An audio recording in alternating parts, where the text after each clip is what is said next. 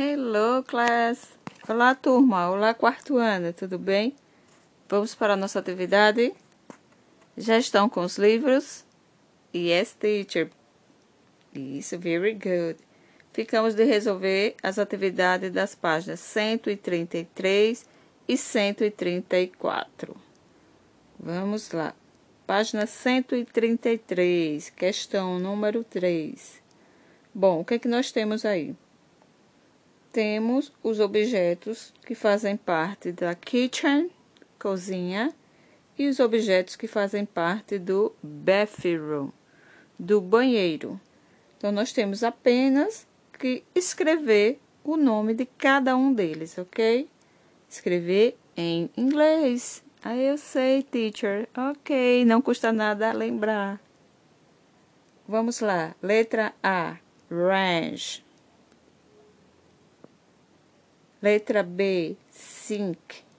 Tia, onde é que eu vejo o nome? Páginas 63 e 67 do livro de vocês. Letra C, spoon. Letra D, towel. Letra E, toothbrush. Letra F, toilet. Letra G, refrigerator. Letra H, plate. Letra I, knife.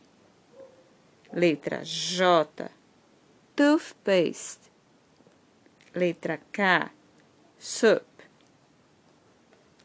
E letra L, shampoo. Vamos para a página 134. Let's go. Questão número 4. Escreva o nome das figuras. Ou seja, é um exercício parecido com da 133. Só que agora o vocabulário é sobre bedroom e sobre living room, quarto e sala de estar. E vocês encontram esses nomes na página 72 e 77. Vamos começar? Let's go. Letra A. Bed.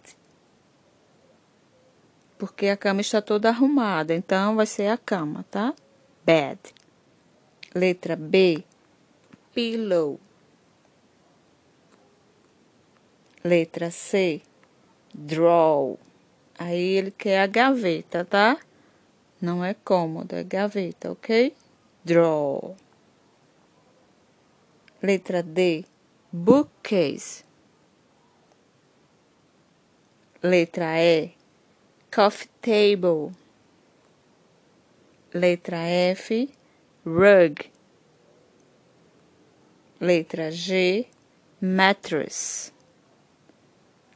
Letra H, sheet. Aí é lençol, ok? Por isso que a tia diferenciou. Na letra A é a cama, ela tá arrumadinha.